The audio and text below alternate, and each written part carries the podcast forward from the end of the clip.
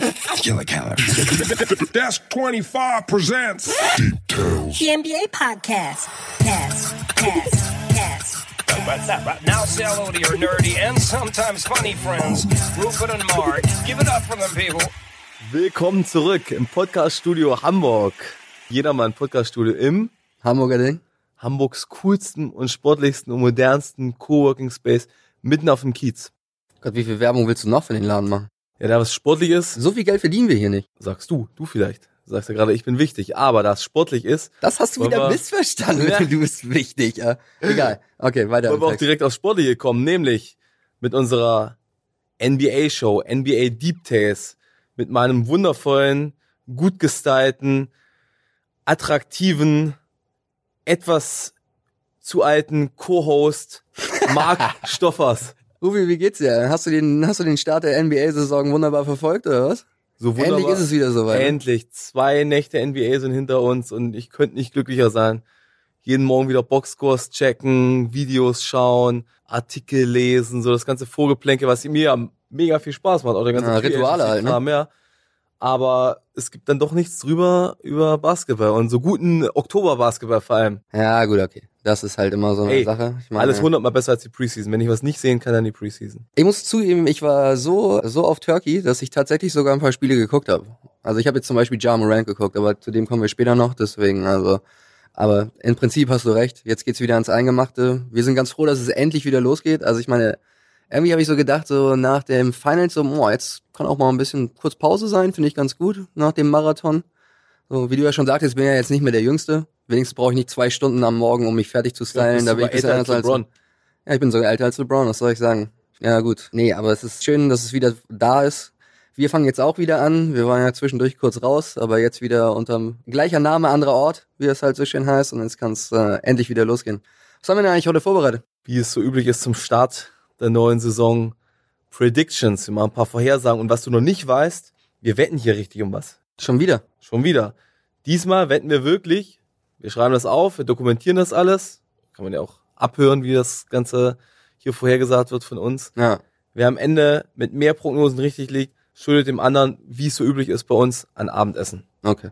Und Also, zwar nicht, McDonald, also McDonald's Heavy Meal oder was? ja, ich würde gerne sagen, nicht McDonalds, sondern diesmal hätte ich irgendwie Bock auf KFC oder ich Oh, war ist, jetzt am ist Wochenende. das eigentlich auch schon Werbung, was wir hier machen? ja, da kriegen wir ein Happy Meal for free. Geil. Ich war am Wochenende, jetzt mache ich meine Anti-Werbung zum ersten Mal bei Five Guys. Mhm. Das ist den Hype nicht ansatzweise wert. Okay. Nie wieder. Nie wieder? Nee. So schlecht, oder? Nichts Besonderes einfach. Für 17 Euro Unverschämtheit. So, da kann ich auch zu McDonalds gehen, kann für 10 Euro das gleiche essen. Aber Five Guys haben wir auch auf dem Basketballfeld. Super Überleitung, weil ich hatte gedacht, es wird langsam zur Ryan Russillo und Bill Simmons NBA Preview kind of. Muss man ja einmal sagen, die haben mehr über Football geredet als über alles andere. Also ich fand's super amüsant, aber Ja, ja. da war nicht viel mit Basketball zwischendurch. Und Kyle hat sein Fettwerk bekommen. Wir haben leider heute niemanden da, dem, dem wir zwischendurch mal irgendwie was- ins Off Kein rüberschreien Producer können. Kai, nur Producer Kova, Ja, der uns das Studio hier gebucht hat. ja, deswegen. Dafür sitzen, dafür loungen wir hier ganz nett, muss ich mal mal sagen im Moment.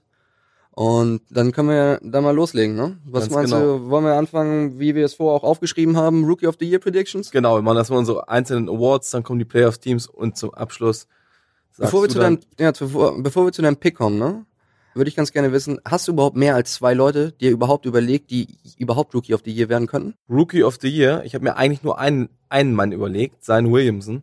Ja. Und den hatte ich mir so lange überlegt, bis zwei Tage vor Saisonbeginn veröffentlicht wurde, dass er eine Knieverletzung, eine Meniskusverletzung hat und für sechs bis acht Wochen mindestens raus. Also nehmen wir mal an, eher acht bis zehn Wochen. Ja. So wie die NBA mittlerweile ihre Spieler load managt und auf Nummer sicher geht, gerade bei einem wie Zion, der 130 Kilo wiegt und das Kronjuwel der Pelicans ist. Da würde ich nichts riskieren. Aber die Pelicans sind auch nicht dafür, es ist fast so ein schlimmer Medical Staff wie die von den Sixers. Ja. Ja, und von früher den Phoenix Suns. ja. Aber jetzt sind die Suns ja gar nicht so Nee. schlecht, wenn es um den Medical Staff geht. Dafür haben sie halt einen beschissenen Owner, aber da kommen wir bestimmt auch noch in der Saison ein oder Oder den Award so. machen wir auch noch besser. Wer, wer wird denn... wer- beschiss- Owner. Genau, beschissenes Ja, Owner. haben wir das nicht letztes Jahr schon besprochen? Mit, äh, eine, der gibt's ja im Prinzip Ja, ist der, zwei, ist ne? der Award für wer wird's dieses Jahr knacken. Ja, das sind Aber- ja dann immer die gleichen, also im Prinzip die gleichen zwei Ja, klar, Verrückten. klar. Das Aber eine wäre Sava und das andere ist James Dolan. bleiben wir, jetzt die Lüftung hier aufgegangen, das ist ganz von Vorteil auf jeden Fall. Ja. Bleiben wir bei den Rookies. Also ich hatte eigentlich nur Zion Williamson im Kopf. Aufgrund der Verletzung habe ich mich jetzt doch für Ja Morant entschieden von Memphis Grizzlies. Grund Nicht unbedingt, weil ich an Morant glaube oder weil ich Morant grandios finde. Ich finde ihn nicht schlecht. Aber der eigentliche Grund ist, es ist eine gegen Williamson-Entscheidung. Der Rookie, der, der letzte Rookie, der Rookie of the Year geworden ist, in einer nicht Lockout verkürzten Saison höchstens 50 Spiele gespielt hat. Das wäre so in etwa die Zahl an Spielen, die Zion spielen könnte, wenn er in sechs bis acht Wochen wiederkommt, war Patrick Ewing Ah, okay. in den 80er Jahren. Also schon ein bisschen her. Ganz genau. Joel Embiid ist es nicht geworden, damals als er nur 32 Spiele gespielt hat, obwohl er dominante Statistiken aufgelegt hat. Und deshalb entschließe ich mich für Morant und ich glaube auch die statistische Lücke wird gar nicht so groß sein zwischen Morant und Williams. Morant wird in Memphis sehr viele Freiheiten genießen, sind nicht in Eile, jetzt schon Erfolg zu haben, haben ein junges Team im Rebuild, er hat einen passenden Partner mit Triple J, Jaron Jackson Jr. Ich glaube, er wird auch ganz gute Assist-Zahlen auflegen, muss natürlich seinen Schuss noch verbessern, aber deshalb für mich gibt's nur Ja Morant. Für dich wahrscheinlich RJ Barrett. Auf gar keinen Fall. Also, der wird eine ganze Menge gute Statistiken haben. Tatsächlich. Weil 21 die, Punkte in seinem Debüt. Ja, aber ja, das, da würde auch ungefähr rauskommen. Ich meine, die Knicks haben halt auch sonst niemanden. So, der einzige, der mir noch einfällt, der, bei dem alle Leute mittlerweile vom Bandwagon gesprungen sind. Ich kaufe übrigens Aktien für Kevin Knox. Kevin Knox. Habe ich ja jetzt letzte Saison live gesehen. Die Knicks waren da ja schon sozusagen, naja, also Wüste, Sahara, was auch immer, ist ja im Prinzip das gleiche Wort, aber also da war nicht viel mit Wasser zu sehen. Äh, Das war auf jeden Fall eine absolute Schande, was die teilweise im Madison Square Garden abgeliefert haben. Aber ich denke, also da kommen wir auch später nochmal zu. Das ist nämlich einer, einer, den ich auch für einen bestimmten, äh, für Predictions mit drin hatte. Ja, also Barrett wäre vielleicht eine Option, aber die Knicks gewinnen einfach gar nichts. Also Das heißt, bei Rookie of the Year sind wir uns einig. ja, das ist Ja Ja Morant. Morant. Aber zum Beispiel, du hast gesagt, für ihn, für dich gab es nur einen, das sehe ich zum Beispiel nicht ganz so. Wenn Zion fit gewesen wäre, hättest du Also der hätte er, hätte er gewonnen, seien Ja. wir ehrlich. Also er ist halt das, der da, wie, wie du ja letztes Jahr schon mal bei diesem Wort äh, dich gefreut hast oder bei diesem, bei dieser Wortzusammensetzung, das singuläre Talent dieses, dieses Drafts. So absolut kein Wunder. Ich meine, der Typ ist Charles Barkley mit noch mehr Hops im Prinzip oder was hat, was habe ich heute gehört? Chris Broussard hat's, glaube ich, gesagt. Ja, genau. Er ist im, er ist im Prinzip, hat Vince Carter Hops und ist aber im Prinzip so ein, so ein, so ein Tanker wie Carl Malone. Also so in der Richtung, irgendwie so, Vergleich. da passt es, glaube ich, ganz Ja. gut. Oder irgendwie so in der Richtung. Also es ist einfach so, mit dem willst du halt nichts zu tun haben. Wenn der auf dich zuläuft in der, in der, in der Regular Season, ey, da, also ich würde sowieso aus dem Weg gehen. Ich habe gar nicht die Statur dafür, um sowas abzufangen. Also da kann ich mich gleich ins Krankenhaus einliefern lassen. Aber ich denke zum Beispiel, es wäre ja auch, wenn er voll die ganze, über die ganze Saison gespielt hätte, wäre es gar nicht so weit entfernt gewesen. Also ich, das, was ich jetzt so von Morant in der, ich weiß, Preseason ist nicht dasselbe, alles klar. Aber da sind, der hat Moves, der hat, also der hat das Ballhandling, der hat die Athletik, der ist auf jeden Fall gekommen, um zu bleiben, so. Und auch eine wirklich interessante Rolle zu spielen. Also er wird auf jeden Fall, also meiner Ansicht nach wird er, wird er ein richtig guter Point Guard. Die, gut, klar, an seinem Wurf muss er noch, muss er noch feilen, aber ich glaube, der macht so bestimmt 16 bis 18 Punkte und wird wahrscheinlich so 7 Sechs, bis 8, Assists, ja. so irgendwo so in der Richtung wird er sich bewegen.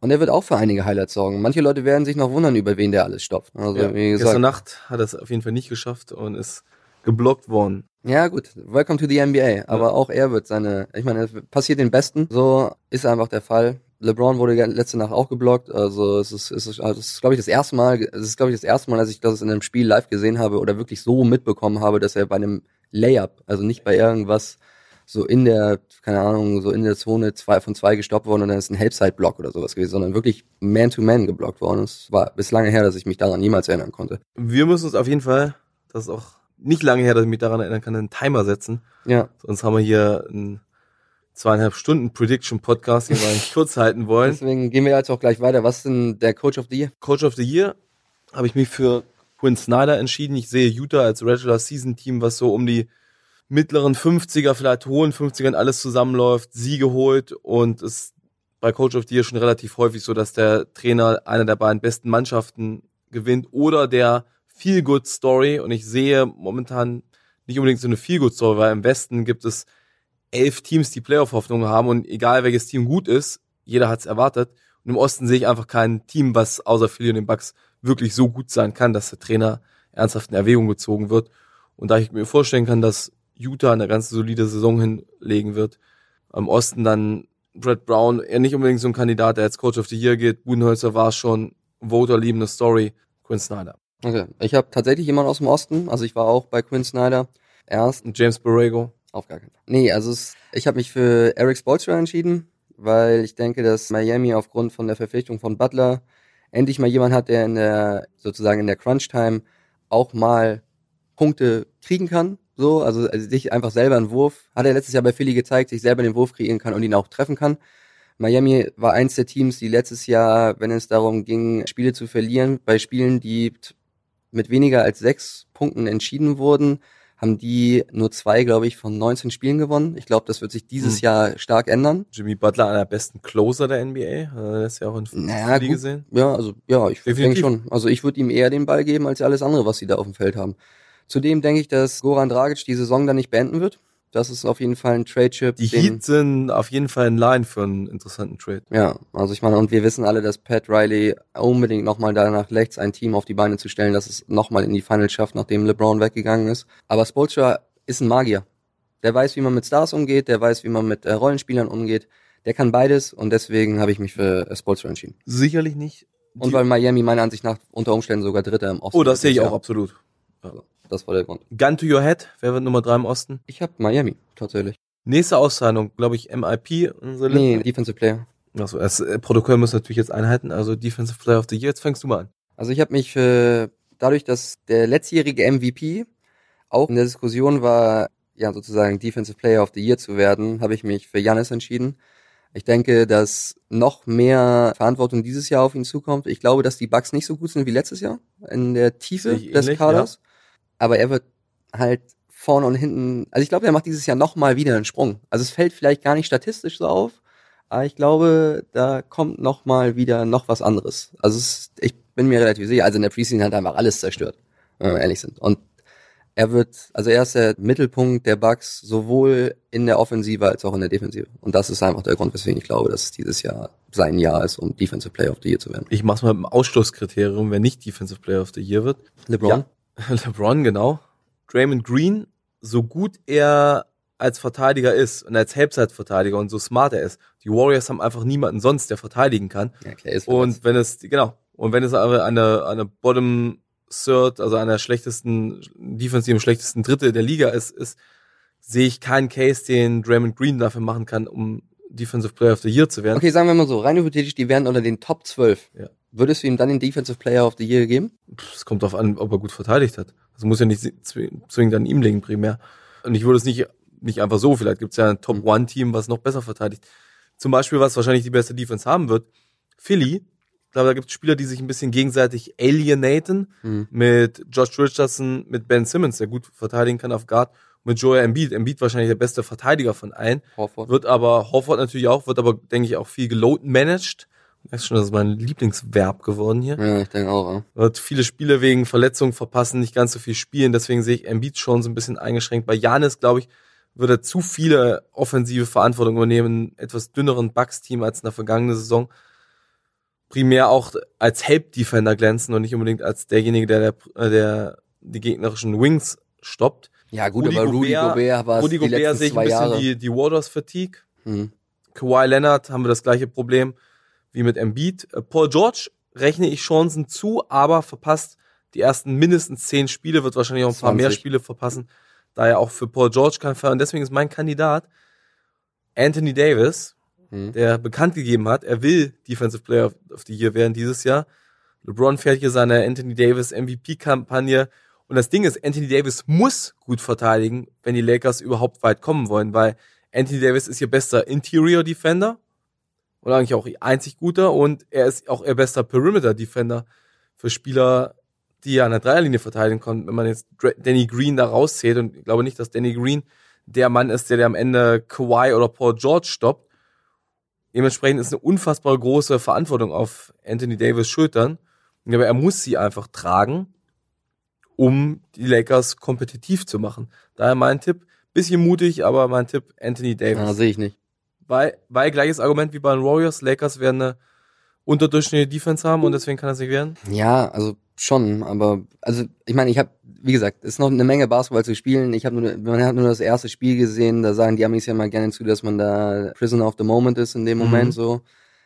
Aber die haben aber nicht das Team. Ich meine, die wissen, die haben einfach außer Danny Green keinen Wing-Verteidiger. Da haben wir vorhin schon drüber gesprochen. Also du sagst dann immer, bringst dann immer KCP Das- ins Spiel und das ist natürlich nur ein Spaß, Natürlich. aber wenn man mal ehrlich ist, ist das der zweitbester Wing-Verteidiger. Also- und wenn du da, dich auf KCP verlassen musst, ich, äh, KCP sollte man jetzt nur noch in Kleinbuchstaben schreiben. Großbuchstaben hat er erst wieder verdient, wenn er wirklich Leistung bringt. Wenn er aus der Ja. Mülltonne rauskriecht, in der er momentan drin liegt, da die brennende Mülltonne. wunderbar, dann machen wir doch direkt weiter mit dem Six Man of the Year. Da sind wir uns wahrscheinlich beide einig. Lou Williams. Lou Williams. Ich glaube, muss man nicht viel zu sagen. Es waren die letzten Jahre so. Erstes Spiel gegen die Lakers. Die Clippers haben 60 Punkte von der Bank eingestreut. 60. 60 zu 19, das Bench-Scoring. Ja. aber- Tödlichste Pick-and-Roll-Duo der Liga. Lou Ja. Williams und Montrezl Harrell, beide von der Bank. Bam, Game Ja, over. also einer von beiden wird's auf jeden Fall meiner Ansicht Ja, nach, Lou aber Williams. Lou Williams wird's. Also ist halt einfach das so. Lou Williams Gedächtnis auszahlen. Ja. Das wäre auch alleine Rekordhalter, wenn er das jetzt zum, glaube ich, vierten Mal gewinnt. Hat er einen Jamal Crawford überholt? Ich glaube, Jamal Crawford hat dreimal. Okay, ja, gut. Nur dreimal, man hat das Gefühl, Jamal Crawford hat achtmal. ja, eigentlich war das ja vorher sein Award. Genau. Hätten sie im Prinzip Auch seinen Namen und jetzt wieder, Ja. genau, hätten sie erst seinen Namen und äh, eigentlich kann eigentlich ist es die die Clippers, Genau. die Clippers Gedächtnistrophäe. Ja. Gut, es gewinnen ja auch keine Larry O'Brien Trophäe außer dieses Jahr vielleicht, wer weiß das schon. Most Improved Player? Schwierigste Auszeichnung. Richtig ist auch so eine sehr schwammige Wahl, wer ist Most Improved. Ist ganz oft bei Two-Year-Spielern, die logischerweise den Sprung hinlegen. Ist ja auch ein bisschen, hat der Spieler einfach nur eine größere Rolle gekriegt? Ist er wirklich besser geworden? Ist er in einem besseren Ökosystem, wo er besser passt? Ganz schwierig. Gibt's auch unendlich viele Kandidaten. Ich habe mich letzten Endes für Karis LeVert entschieden. Ja, der Der- der wäre es halt letztes Jahr geworden, wenn er sie nicht verletzt Genau, hätte. der es letztes Jahr wahrscheinlich schon geworden wäre ohne die Verletzung. Ja, also der wäre also meiner Ansicht nach wäre es geworden. Also Siakam war ein sehr gut, also Ja. wäre entweder er und Ja, genau, also der Siakam eine war oder der schon ein andere, würdiger Pick, genau. Wäre es halt geworden. Siakam könnte es übrigens auch nochmal werden, wenn er jetzt einen richtig krassen Sprung hinlegt. Aber das gibt's nicht. Nee, Nein, normalerweise gibt es nicht. LeVert, weil Kevin Durant fehlt. Er muss zwangsläufig die zweitgrößte Off Rolle in Brooklyns Offense einnehmen. Dass er das kann und dass er auch nach der Verletzung zu fähig ist, hat er im letzten Saisonmonat bewiesen und in der Erstrundenserie gegen Philly, wo er eigentlich der einzig kompetente Net war und auch ein ganz flawless so die, die Fackel von D'Angelo Russell wieder übernommen hat als wichtigste off offensive Option. Das ist eine Aussage, die kann genauso gut an Bam Adebayo gehen. Vielleicht macht Ja, immer Fox drauf noch mal an, einen wie Sprung, viele- Marvin also, Bagley, wer Genau. auch immer. Das ist einfach so, welches Team sozusagen, du hast vorhin von Feel Good Stories gesprochen, da ist es dann meistens jemand, das ist dann häufig auch jemand, der dann vielleicht den, den, den Sprung vom, naja, sagen wir mal, kompetenten, von der kompetenten dritten Option zum Starspieler schafft. So, du hast alle, alle Faktoren da schon im Prinzip aufge, aufgezählt. Deswegen, ich hatte ja vorhin schon von Kevin Knox gesprochen, da war es zum Beispiel Mhm. für mich so, wäre eine Option, weil, ey, die Knicks haben einfach Das niemanden. Problem ist, wenn du im ersten Jahr oder im vorherigen Jahr kompletter Trash bist und jetzt einfach nur durchschnittlich Spieler bist, berechtigt dich das zu, zu Most Improved Nee, aber, durch, aber ich glaube halt nicht, dass er nur durchschnittlich Ja. ist, weil, ja gut, das, das, das Problem wird halt sein, Dennis Smith Jr. will halt irgendwie einen großen Vertrag bekommen, RJ Barrett und das sind die beiden einzigen Offensivspieler, die die da im Endeffekt haben. Aber es ist Also- auch wieder so ein Ding. Er muss dann einfach in einem Scheiß-Team, es ist ein Good Stats and a Bad Team Guy. Dann Ja, aber darum geht es ja, also das ist ja nicht unbedingt immer ein, also ich meine, ist ja nicht unbedingt immer ein Ausschlag so, ne? Aber ich denke, da, da, also der wäre für mich eine Option gewesen, war überraschenderweise irgendeiner der, also es war einer der ersten, als ich daran gedacht Mhm. habe, der mir in den Kopf gekommen ist. Also endgültig habe ich mich dann aber dafür entschieden, dass es Jalen Brown ist. Also, weil der hat letztes Jahr, das war der einzige Spieler letztes Jahr, der irgendwann herausgefunden hat, so, ey, ich scheiße jetzt einfach mal drauf, was hier alles, Ja. was hier alles vor sich geht. Und ich mache jetzt mein Ding, ich bin aggressiv, ich nutze meine Größe, ich nutze meine Körperkraft, die Athletik, die ich habe. Der kann werfen, so, also der könnte zum Beispiel eine ganz wichtige Rolle für Boston spielen, würde ich jetzt mal sagen. Also das ist so ein bisschen, er und Tatum haben halt beide eine ganze Ecke noch zu beweisen. Aber wenn man bedenkt, was der, der hat die letzten 25 Spiele in Boston, glaube ich, irgendwie fast, fast 55 Prozent aus dem Feld geworfen, über 40 Prozent Dreier und hat 21 Punkte oder sowas gemacht in der Regular Season. So, also ich erwarte, dass er das ungefähr auch über eine ganze Saison bringt und dann könnte er theoretisch der MIP werden. Zwei Sachen dazu noch, was ich immer ganz nett finde bei MIP, wenn ein Spieler, der eigentlich schon sehr gut ist, diesen Sprung wirklich zum All-Star oder zum äh, Superstar ist, ist zu weit gesagt, aber wirklich zum All-Star, zu einem der Top 15 Spieler schafft, dem den MIP zu geben, da ist für mich Donovan Mitchell ein Kandidat. Mhm. wenn er wirklich dieses Jahr unumstrittene Nummer eins in Utah wird. Zumindest erstes Spiel, Overreaction haben wir natürlich heute bombig losgelegt. 32, glaube ich, 14 oder so. Ja, nicht so wie letztes Jahr halt. Eigentlich ist Ja. er ja ein Slow Starter. Genau. aber- Mike Conley übrigens, Slow Starter, Ja. eins von 16. Nice. Und anderer Kandidat, bisschen mal ein Spaßkandidat, Markel Fultz. Wie ist es, wenn man von gar nicht oder von grottenschlecht auf unterdurchschnittlich auf solide ansteigt? Ja, es sind beides. Ja. Also, wie- also wie Markel Fultz würde ich aus, aus der Wertung nehmen, weil wenn du im Vorjahr einfach gar nicht spielst oder so einen Dreck zusammenspielst, Ja, wenn du der, aber es ist halt auch so riesen Erwartung, Ja. First, äh, First Pick, äh, also First Pick sozusagen gewesen bist im Draft, dann nicht spielst, dann mit so einer komischen Shooting Mechanik zurückkommst, so, also, weiß nicht, ich würde den jetzt auch nicht reinnehmen, aber kommt ein bisschen drauf an, ey. vielleicht, also wenn, wenn, wenn die Magic tatsächlich in die Playoffs kommen und nicht nur als Achter reinlimpen oder als Siebter, sondern tatsächlich auch echt ein, also ein ernstzunehmendes Playoff-Team werden, wird es auch ein bisschen an ihm liegen, weil Orlando hat halt sonst keine Point Guards. So, über Superstars haben wir eben schon gesprochen. Einer von denen wird die letzte Ausnahme, die wir noch vergeben müssen, einen sacken, nämlich den MVP Award.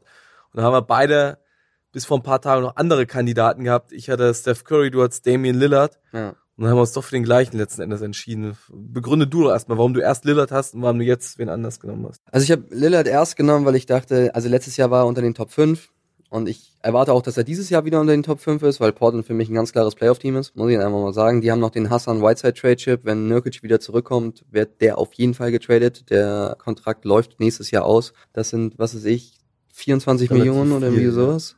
Irgendwie, ich glaube so um den Dreh oder 22 Millionen oder irgendwie so. Das, also da wird dir auf jeden Fall irgendjemand mit Kusshand den abnehmen sozusagen. Dann kann man ein gutes Trade-Paket drum, drum schnüren. Mein Punkt ist, warum ich dann Lillard aber wieder rausgenommen habe, ist einfach, ey, die Western Conference ist einfach die Western Conference. So. Und die werden nicht genug, die werden auf jeden Fall nicht Dritter werden oder Zweiter. Wenn die, äh, wenn die Dritter oder Zweiter werden, werden die auf jeden Fall meiner Ansicht nach direkt, also dann ist er auf jeden Fall einer der Top 3 MVP-Kandidaten. So. War irgendwie mein Gefühl. Ich dachte, es wäre jetzt soweit, aber der Westen ist einfach, boah, das, das ist zu hart. Das ist einfach zu hart. Ich glaube nicht, dass der MVP aus dem Westen kommt. Ich hatte erst Steph Curry, weil ich eigentlich relativ optimistisch war, was die Warriors angeht, die Saison und Curry alles tragen muss und wahrscheinlich auch historische Zahlen auflegen wird. Bin gespannt, wie es auf seine Effizienz geht, dass die Gegner ihn jetzt konstant doppeln können, was vielleicht gar nicht so oft gemacht wird. Und wenn er wirklich hardenmäßig produzieren muss. Ich sehe nur nicht, dass die Warriors, ich sehe nicht mehr, dass die Warriors wirklich so gut sind, weil ich habe mir noch Kader noch mal genau angeguckt. Da fehlt's komplett an Tiefe. Du hast vorhin gesagt, sie haben sechs oder sieben legitime NBA-Spieler. Und das heißt nicht mal sechs oder sieben gute Spieler. Defensiv sind sie einfach zu schwach besetzt, um wirklich mithalten zu können. Und ich glaube nicht, dass sie die Playoffs verpassen, wie ein paar Experten prognostizieren. Aber ich glaube auch nicht, dass sie irgendwie in die Top 4 des Westens kommen, Top 4 der Conference, dass es wirklich eine angemessene MVP-Kandidatur für Steph da geben wird. Was schade ist, weil er einfach wahrscheinlich bombastische Zahlen auflegen wird. Äh, letzten Endes habe ich mich dann auch für Janis entschieden. Ja, ich will noch eine Sache zu Curry Ja. sagen. Der Grund, warum ich ihn nicht aufgenommen habe, ist ja, ist ja mein Lieblingsspieler, ist Ja. ja bekannt. Hat jede Saison vor etwa 16 Spiele verpasst. Mhm. So um den Dreh. Irgendwas, Enkel, Knie, was auch immer. Jetzt, wo er noch mehr Last zu tragen hat. Deswegen, und ey, nach fünf Jahren Finals sozusagen, Ja. oder nach vier Jahren Finals, das ist einfach zu viel. Dafür hat er eine viel zu große. Der ist, er ist halt nicht, er ist halt nicht unkaputtbar wie Janis oder LeBron. Das, genau. Deswegen für mich auch Janis. Die Bucks schlechter, aber wie du es schon gesagt hast, Janis muss viel mehr machen, um sie im Rennen um Platz eins im Osten zu halten in der regulären Saison. Wird auch nochmal ein Tick besser werden, wird geile Zahlen auflegen, wird die wahrscheinlich nochmal dominanter sein als im vergangenen Jahr. Wer wäre noch anderer legitimer Kandidat? Also Im Osten kann es eigentlich nur eines von Philly sein. Ich glaube nicht, dass Embiid genug spielen wird. Sonst sehe ich von Philly da niemanden. Im Osten sehe ich Miami auch nicht, weil Jimmy Butler vielleicht mit einer Außenseiterchance, wenn Miami alles abbrennt, aber sehe Ja. ich nicht. Und im Westen wird's echt tough. Ich sehe bei Utah noch keinen, ich habe vorhin Mitchell angesprochen, er ist noch nicht eine Superstar-Riege. Kawhi kommt drauf an, wie viel er spielt.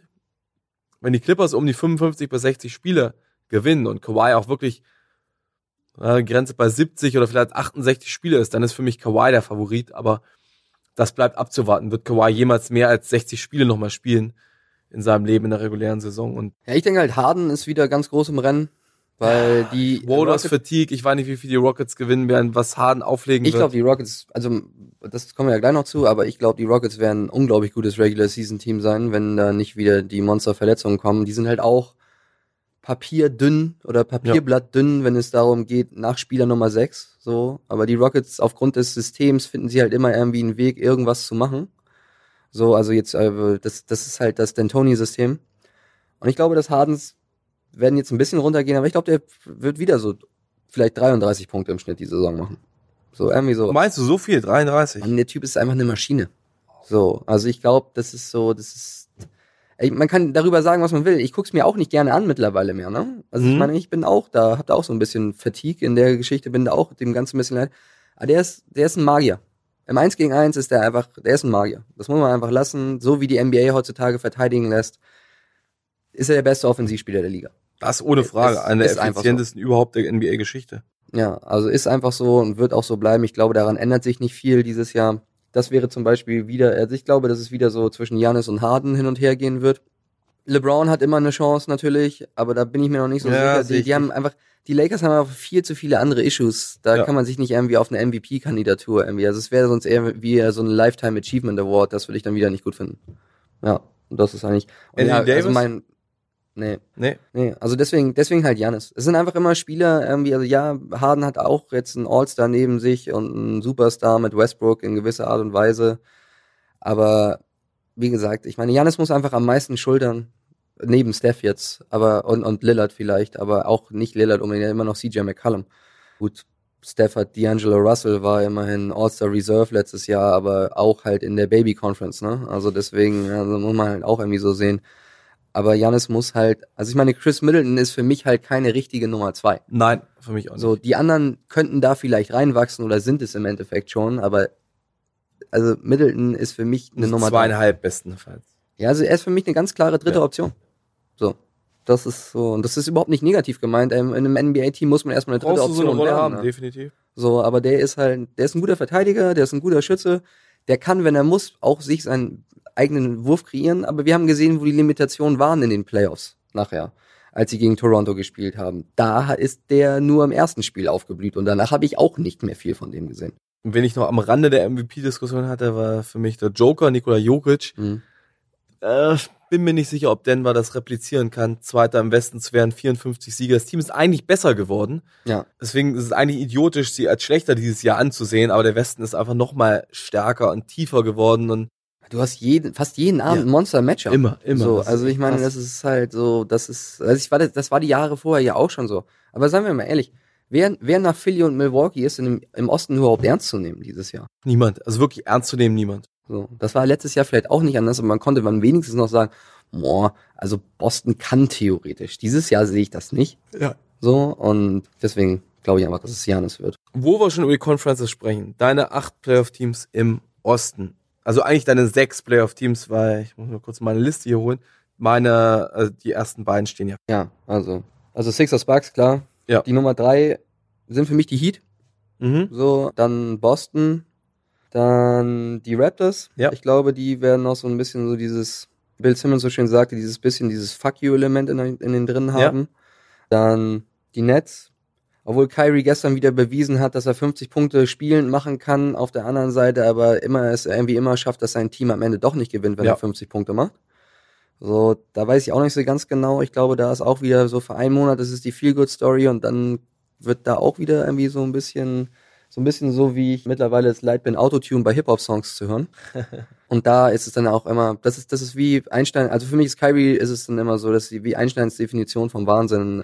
Immer du, das Gleiche. Also es, du, du, du machst immer das Gleiche oder Ja. er macht immer das Gleiche und erwartet ein anderes Ergebnis. Und das wird halt nicht passieren. Überall, wo er war, waren die Leute nachher angepisst von ihm. Und das wird sich auch, er wird auch in Brooklyn nicht anders sein. Und der, der Mann ist großes Kino beim Basketball zuzuschauen. Ist wunderschön anzusehen. Kyrie in Brooklyn, sie haben ihn tatsächlich begrüßende Worte vor dem Spiel in die Arena sagen lassen. Ich würde doch Kyrie Irving niemals freiwillig ein Mikrofon geben, da kann da nur was Cooles frei rauskommen. Na gut, ich bin überrascht, dass er nicht gesagt hat, dass die Erde flach ist. Das wissen ja mittlerweile alle. Jetzt hast du an sechs, wer ist dann an sieben? Ja, da war's natürlich dann, da wurde es ein bisschen schwierig. Da habe ich ein bisschen geschwankt, ob ich die Pistons, also habe ich zwischen den, habe ich zwischen den Pacers, Pistons und Magic geschwankt. Mhm. Das sind so meine drei Fringe-Teams. Also ich sage jetzt mal so, Indiana hat in den letzten zwei, drei Jahren gezeigt, dass sie auf jeden Fall in die Playoffs gehören. Nate McMillan ist ein echt guter Coach, vor allen Dingen defensiv gesehen. Also muss man mal sagen, mit dem Spielertalent, was der hat.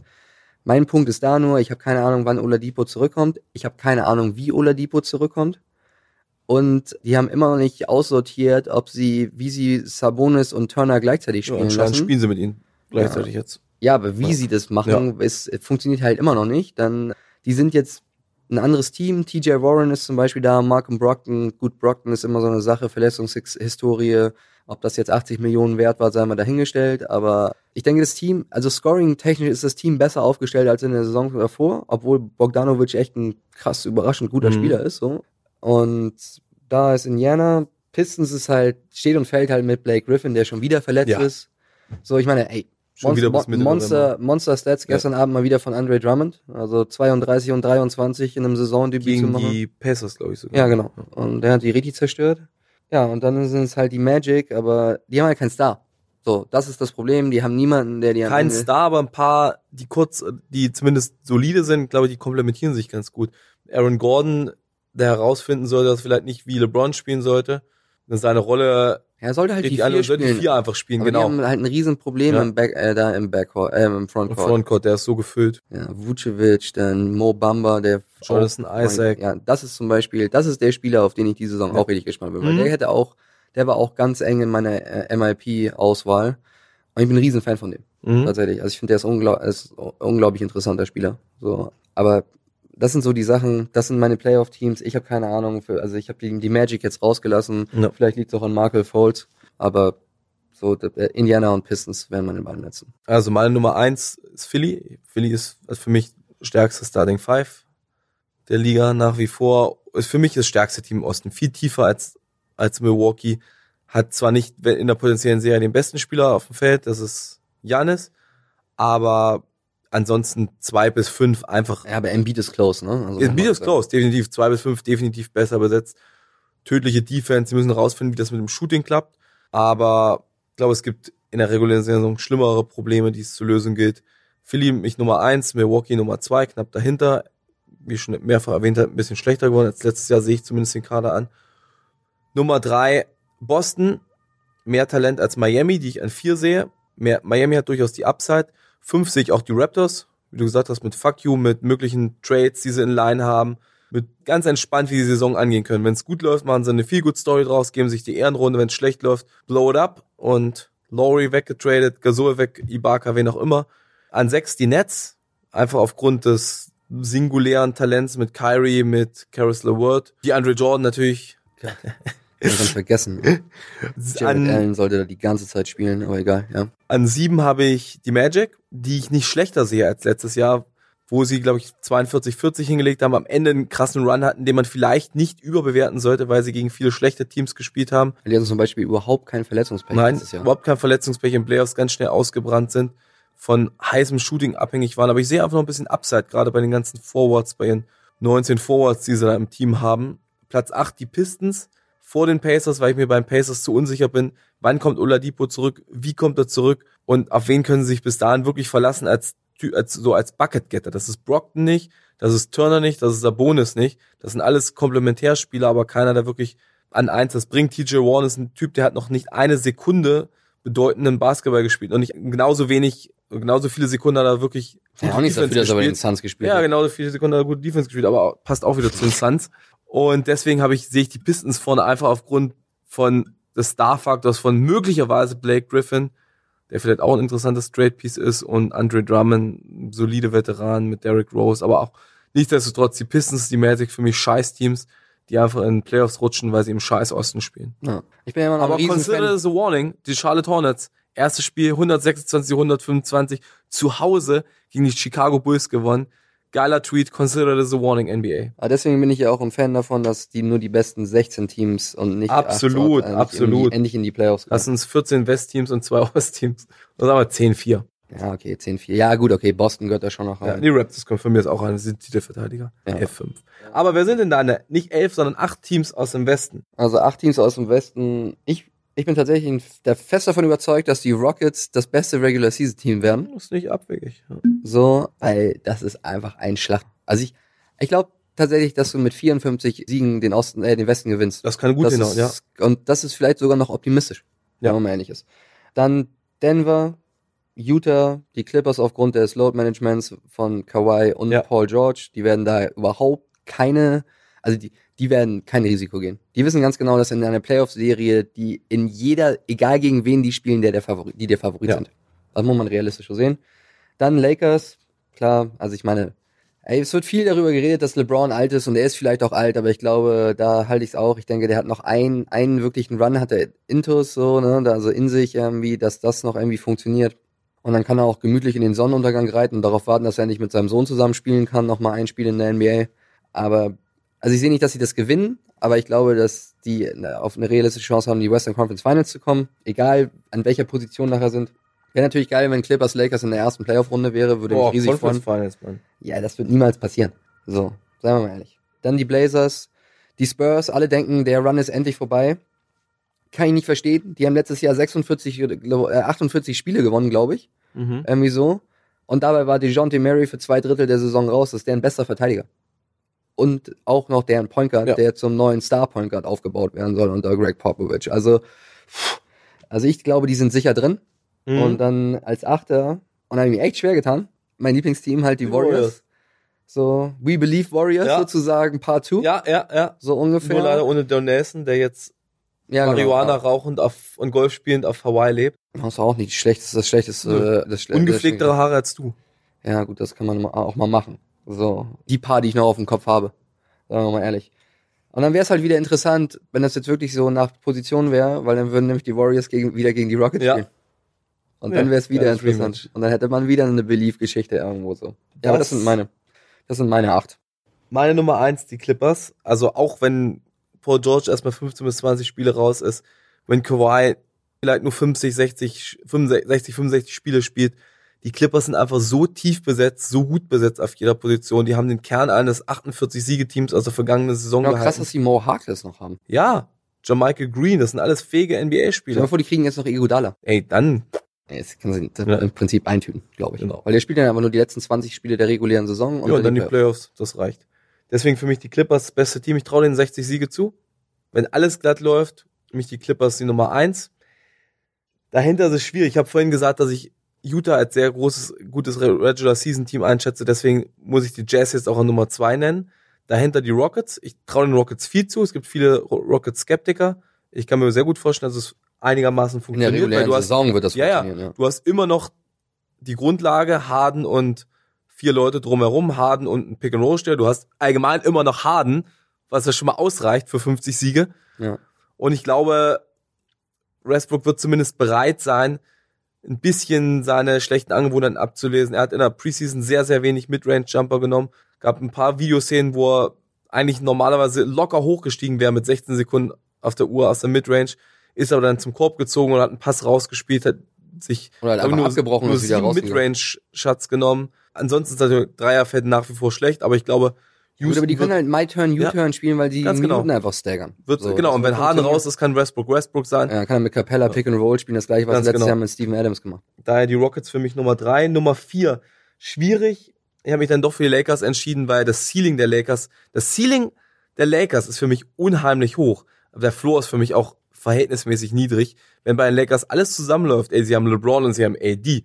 Das sind zwei der besten fünf Spieler der Liga. Und es ist wahrscheinlich, wenn wirklich alles zusammenläuft, das beste Duo der Liga, wenn du es nur im Vakuum betrachtest. Ich weiß aber nicht, wie oft alles zusammenläuft, wie tief sind die, wie gut können sie verteidigen, wie sieht's mit der Gesundheit aus, wann übernimmt Jason Kidd als Coach. und Ihr habt hier Das- zuerst gehört. ja, bestimmt. Deswegen die Lakers auf vier, knapp vor den Nuggets, den ich eigentlich, wo ich gesagt habe, sie sind eigentlich besser als im vergangenen Jahr, aber der Westen ist einfach nochmal besser. Deswegen glaube ich, dass die Nuggets so mit äh, vielleicht 52, 51, 50 Siegen da auf fünf landen. So, und dann kommen die drei Teams dahinter. Ich bin nie ein großer Blazers-Fan gewesen. Ich unterschätze die Blazers Jahr für Jahr wieder. Immer wieder strafen sie mich Lügen, deswegen die Blazers auf sechs. Die Warriors auf sieben, weil ich einfach Steph Curry, ich, die haben immer noch Stephen Curry. So. Und sie haben Draymond Green. Und sie haben D'Angelo Russell, der auch nicht so schlecht ist. Und sie haben Steve Kerr als Coach. Und sie haben Steve Kerr als Coach. Und an acht habe ich mir eigentlich, habe ich lange überlegt und dann habe ich doch gedacht, ey, so schwer ist es eigentlich gar nicht, sind die Spurs. Weil sie haben Greg Popovich als Coach, die haben zwei Top 35 Spieler. Ich bin jetzt gestern mal durchgegangen, wo würde ich DeRozan und Aldridge einschätzen. Ich glaube, so um die Top 35 rum sind die, immer sind noch die richtig. Spurs, sie ne? haben, genau, der John Murray, sie haben ganz viele fähige Rollenspieler, haben das Spurs-System. San Antonio kommt in die Playoffs. Das meine acht Playoff-Teams. im Ja. Westen. Wer durchkommt am Ende im Westen, für mich, ich habe schon die ganze Hat Zeit gesagt, Verletzungen, alles. Ja. ja, wir müssen Im Vakuum sind die Clippers. Im Vakuum sind die Clippers. Für mich tiefstes Team im Westen, im Osten habe ich das auch schon gesagt. Wenn ich da am stärksten finde, sind für mich die Sixers. Das heißt, ich sage Finale Clippers Sixers, dass die Clippers gewinnen. Sixers In wie viel vielleicht. Spielen? Was? In wie viel Spielen? Boah, komm, gib mir sieben. Echt? Gib mir sieben und gib mir wieder an Kawhi Four Bounce Game Winner gegen die Sixers. Ja, gut, das ist interessant. Da muss aber viel, aber viel passieren. Das ist ein One-in-a-Lifetime-Shot gewesen. Ja, also ich glaube, dass, also ursprünglich war das auch mein Pick, ähm, wie Clippers. Also die Clippers, wenn alles glatt läuft, ist es, Ja, die, ursprünglich war es dein Tipp und dann hast du gestern Nacht das Spiel Charlotte gegen Bulls gesehen. Ja, dann habe ich gedacht, Lauri Markan vernichtet die ganze Liga. Ich dachte, ähm, die, die, du hast Scary Terry jetzt als nee, Finals auf gar keinen Fall. Ey, Charlotte ist das, also das, das, Charlotte ist das Also, schlechteste Team also der fucking ist Liga. das schlechteste Ja. Team der Liga und Seit war wahrscheinlich Jahren. auch das schlimmst anzuschauendste. Ja. Also die haben nicht mal mehr Kemba Walker, der irgendjemandem vielleicht mal die Beine brechen kann. Nicht mal so. die Knicks sind schlecht. So. Nee, aber im, im Osten, ich hätte auch gern die Sixers genommen, aber ich frage mich immer noch, wer in der Crunch-Time die entscheidenden Würfe treffen, also wer die Würfe treffen soll. Ja. So, also ich meine, Janis hat sich in den Conference Finals da letztes Jahr jetzt auch nicht unbedingt, aber er hat dann, wurde auch immerhin von Kawhi verteidigt. Ich sehe nicht, ist der, wird dein Playoff-Leben daran liegen, dass Joel Embiid wieder nicht an den Block gehen will, stattdessen entweder seinen Dreier fake macht oder den Dreier Ja. wirklich schießt? So, ich weiß nicht, wer von denen den entscheidenden Wurf nehmen soll. Tobias Harris traue ich es nicht zu. Vor allen Dingen sich den Wurf selber zu Zu kreieren. kreieren. Simmons kann es nicht ohne Wurf. Embiid pff, muss ihn bei erstmal da einen Al Post kriegen. Horford? Nein. Sehe ich auch nicht so. Josh ähm, Richardson im Pick and Roll. Und das ist eigentlich nicht die primäre Option, die es sein sollte. So, Ja. genau. Und das ist halt der Punkt, Plus weswegen, nichts ich von mich, der Bank, plus kein Shooting. ich mich für die Bucks entschieden habe. Okay. So, weil ich glaube, Janis hat aus der letzten Saison einiges dazugelernt. Und in Finals wird er wieder in Kawhi Leonard rennen. Ja, gut, aber das ist, das ist, das ist von allen Leuten. Da könnte man, da könnte man jetzt Jordan als Beispiel nehmen, weswegen Charles Barkley keinen keinen Ja. Titel hat oder sowas. Aber ich glaube, Janis hat eine ganze Menge gelernt aus der Erfahrung letztes Jahr und dem traue ich auf jeden Fall zu, die entscheidenden Punkte zu machen. So, und da Damit unser stopp. Studio jetzt gestürmt wird, aber wir passenderweise auch direkt am Ende sind, können wir das unmittelbar abbrechen. Von keinem geringeren als dem Dem- obersten Hausbesitzer, Hausbesetzer, nein, Besitzer hier gestürmt. Daher passt das. Marc, war eine Freude mit dir. Ja, nächste Woche wieder, ne? So ist es. Und Wunderbar. ich freue mich von dir zu hören. Ausgezeichnet. Äh, euch freue mich auf mein Abendessen nach der Wir Saison. brauchen, wir brauchen wieder ein neues Outro dann in dem Fall, ne? See You Nerds geht jetzt ja eigentlich nicht mehr, oder? Nee, oder müssen, machen wir jetzt eigentlich alles neu? Ach komm, ja, komm, komm. Auf, auf gute alten Zeiten. Komm. See You Nerds. Ciao. Bis nächste Woche.